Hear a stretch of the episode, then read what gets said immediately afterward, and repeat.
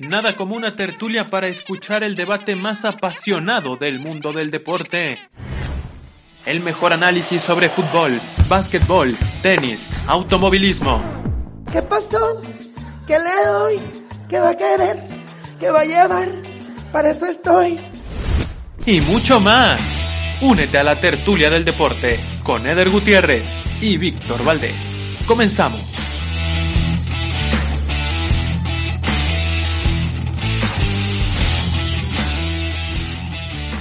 Hola, ¿qué tal amigos? Los saluda su compañero Víctor Valdés con esta transmisión. Recordarles de esta tertulia del deporte el último episodio de este podcast en su primera temporada, por supuesto. Ya estaremos platicando eh, en el grupo de Facebook de Tertulianos del Deporte cuando lanzaremos la segunda temporada. Aquí hemos estado compartiendo nuestros puntos de vista. Eh, su servidor, compañero y amigo Eder Gutiérrez, y un nuevo tertuliano que se sumó no hace mucho, Johan, que ha aportado muchísimo a, a los temas de otros deportes más allá del fútbol. Hablemos hoy sobre, sobre las eliminatorias rumbo a Conmebol, que siempre, siempre serán rudas, aguerridas, intensas, las más complicadas para clasificar a una Copa del Mundo. Cada país no solamente se juega el boleto al Mundial, se juega la credibilidad. Argentina viene de estar muy, muy mermada después del Mundial en Copa América dejando muchísimas dudas. Hoy se metió a la altura de La Paz, Bolivia, empezó perdiendo y logró remontar con goles de Lautaro, del joven Correa 2 a 1, señores. Tuvieron que pasar 15 años para que por fin Argentina ganara en La Paz. Y hasta el momento, en esta hora que se está grabando este podcast, con el empate parcial de Brasil sobre Perú, Argentina es líder. ¿Y a qué voy con todo esto? Que si bien no, no encuentra aún su mejor versión, la selección argentina ya está más tranquilo el vestidor, ya está más contento. El entrenador Scaloni ha sabido suavizar la situación de este de cada jugador. Se le ve más eh, participativo, fue a abrazar a Lautaro en el gol del empate, lo abrazaron varios. Muchos decían es que es un peón, ¿no? Que lo ponen de interino mientras buscamos convencer a alguien que quiera dirigirnos. Pero son las ventajas que te da el hecho de tener un técnico que no se va a querer imponer a las grandes figuras que tiene Argentina. En el vestidor se logra percibir una reconciliación entre el técnico y el jugador. Empieza, empieza. Reitero, es porque el técnico no se ha querido imponer y comprende perfectamente que le da eh, cierto mando a Messi, a varios jugadores de, renombre que, que, que, se han estado ganando el puesto, otros que ya estaban como Di María, como Kun Agüero, que bueno, ahora en esta convocatoria no, no estuvieron. Pero Argentina iba paso a paso. Y la sorpresa también la de Ecuador, que en el estadio de la Liga de Quito se enfrenta a Uruguay, la poderosa selección, dos veces campeona del mundo Uruguay. Ecuador da la sorpresa, dos goles de Michael Estrada, delantero del Toluca. Qué visionarios fueron los jugadores, perdón, los directivos del Diablo para traer a Michael Estrada, un hombre que ha sido muy criticado en su estancia en México y en eliminatoria mundialista le mete dos a Uruguay. Ángel Mena, también la figura de León, metió gol por parte de, de Ecuador. El otro gol por parte de los de Quito fue del joven Gonzalo Plata y para descontar de parte de Uruguay dos penales de Luis Suárez. Uruguay viene de ganarle 2 por 1 a Chile. Es una selección que en este proceso mundialista va a padecer. En el sentido de que Suárez va de salida, no es el mismo de Sudáfrica 2010, por ejemplo, que alcanzó cuarto lugar. Eh, Cavani ya no es contemplado. Eh, eh, Muslera tampoco, el arquero ahora es campaña.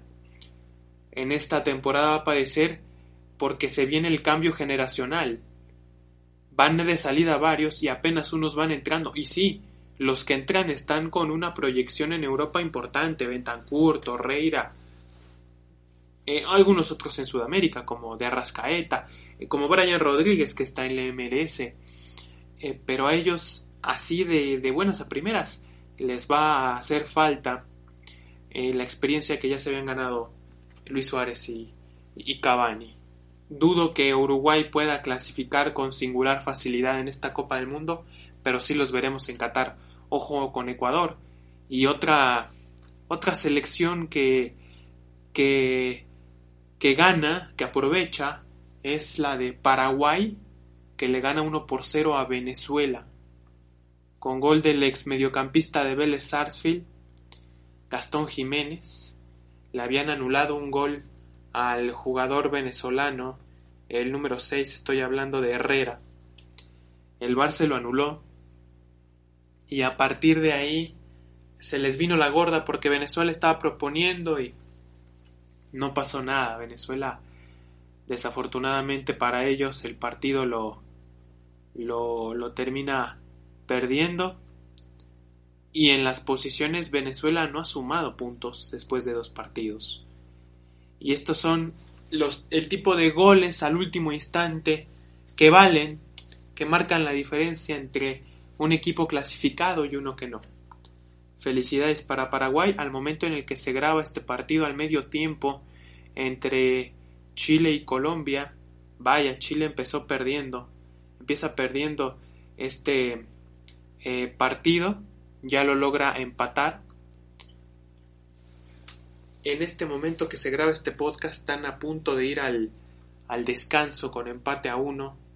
Chile es otro tema porque ya se fue la generación, ya va de salida la generación dorada de, de Vidal, de Alexis Sánchez, de Medel, y los que vienen de atrás no tienen los jóvenes tanta proyección como los uruguayos, por ejemplo, jugadores como Pulgar, como, sí, mencionarlo, Sebastián Vegas, eh, Baeza, Nico Díaz, que son jugadores que están en Liga MX, pero que les falta todavía esa proyección. Yo la verdad veo difícil, no me parecería nada extraño que al entrenador eh, Reinaldo Rueda lo corran eh, a mitad de la, de la eliminatoria y que Chile no pase a un mundial por segunda ocasión consecutiva. Eh, sería muy triste para ellos y Colombia, jugadores jóvenes, en el ataque la experiencia de Muriel y de Duban Zapata se ha hecho presente y James Rodríguez que todavía está en su punto ahora en su nueva etapa con el Everton de Inglaterra. Son muchas cosas las que se tendrían que hablar sobre este equipo a futuro. Y otro partido que se nos está eh, eh, faltando, nos está faltando por mencionar, Perú contra Brasil, que al momento de que se graba este podcast van al minuto 49 de del segundo del segundo tiempo, minuto 49. 1 a 1, gol de André Carrillo, el hombre que juega en Medio Oriente por parte de Perú y Neymar por la vía del penal. Eh, Brasil complicado, se le ha complicado este partido. Perú ha crecido últimamente. Eh, esta es la repetición de la final de la Copa América en Brasil 2019. Esperemos, ya estaremos platicando en el grupo de tertulianos que, yo considero que Brasil va a saber resolver el partido con contundencia, no hay otra forma que lo sepa hacer. Está en un gran momento. Los jugadores no en vano, no por casualidad ganaron la Copa América. Se ha recuperado la esencia del yogo bonito. Y son jugadores que están en Europa y en los mejores equipos, como Firmino en el Liverpool, como Gabriel Jesús en el City, Neymar en el París, Coutinho de vuelta en el Barcelona, elementos importantes, pero que no juegan tan cuadrados como se decía antes, es que esta selección llena de futbolistas que están en Europa, pero parecen alemanes, parecen parecen italianos. Eh, Brasil ha encontrado otra vez su esencia con jugadores que están en los mejores equipos del mundo. Y Perú, Perú increíble, Perú lo que, lo que cómo se ha posicionado en Conmebol. Es espectacular la forma, la forma en la que lo ha hecho. Definitivamente Gareca los ha impulsado después de ser campeón con Vélez Sarsfield en la Liga de Argentina. Dirigió una selección, ya los llevó al Mundial, no les fue muy bien, pero también ya los llevó a una final de Copa América. La verdad, ojo con Perú que todavía tiene ahí a la Foquita Farfán como experimentado. Puede hacer algo importante. Yo me atrevo a decir que va a volver a clasificar a una Copa del Mundo en esta versión de Qatar. Y no nos vamos a despedir sin antes hablar eh, sobre lo que pasó en el partido de México contra Argelia. México, todos, varios, varios criticaban el, al rival, pero era interesante ver al campeón de CONCACAF y al campeón de África. Falta de una confederación que no va a haber el próximo año, era un buen ejercicio para experimentar. Y Argelia propuso presionar, presionar en muy nervioso Araujo y Cota en los despejes, se equivocaban mucho en los despejes. Pero la genialidad del Tecatito, del gol, que mucho se ha dicho es el más habilidoso si le falta gol. Y lo hizo porque en un cambio de ritmo decide no ir al costado, decide ir directo al pase con Jiménez. Intercepta un defensa de Argelia con una barrida, pero lo hace mal, le queda el balón a Jiménez y logra con su pase que el Tecatito esté mano a mano con el portero y se la bombeó. Es un gol de crack, por supuesto, el de el del Tecatito Corona. Después se le vino la noche a México.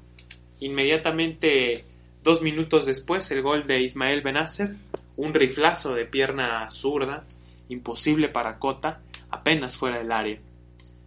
Y después, cuando falla una importante Jiménez, mano a mano contra los defensas del portero, uno no lo puede creer, que se ha vuelto figura en un equipo que no figuraba, que venía a descender, que ha sido muy cotizado en la Premier League, ha llamado mucho la atención en Inglaterra y que no haya podido definir una jugada de primaria y que luego viniera Marés, la estrella del City, aprovechar un error defensivo y hacer el 2 por 1. Pocas veces estado abajo en un marcador el Tata Martino como técnico de la selección mexicana, lo estuvo contra Argentina.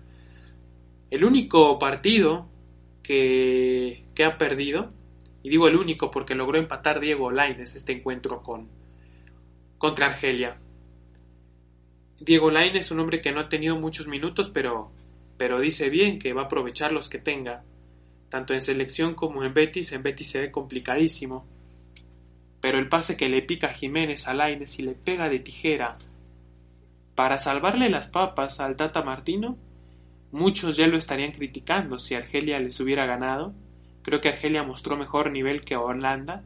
Ahorita Holanda no está en su mejor momento, está en un proceso de reestructuración. Y qué bueno por ellos. El Tata Martino finalmente sabe lo que es lo que es jugar contra contra equipos de más renombre y esto le viene bien. Esto le viene bien a la selección mexicana este tipo de rivales que si acaso no se habla mucho de ellos proponen, y esto obliga a México a superarse, como lo hizo en este partido. Esto ha sido todo por hoy en este podcast. Yo les agradezco muchísimo a la gente que nos ha escuchado en estos, en estos ya 20 episodios. Eh, ha sido para mí un placer, como dije desde un inicio, compartir con Eder, con Johan, nuestros puntos de vista nuestras anécdotas, nuestras perspectivas. Y esto no es un adiós sino un hasta luego. Aquí finaliza la primera temporada, pero comienza la segunda en una semana. Como fecha ya estaremos hablando de eso en el grupo de tertulianos del deporte, al cual los invito a que se sumen. Estará el link para sumarse al grupo en la descripción. Yo me despido, mi nombre es Víctor Valdés y es un placer acompañarlos en este podcast es un adiós, no es, no es un adiós, sino un hasta luego. Hasta la próxima temporada. Nos vemos la próxima.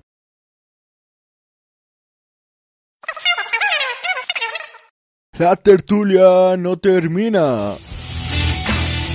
Síguenos en nuestro grupo de Facebook, Tertulianos del Deporte.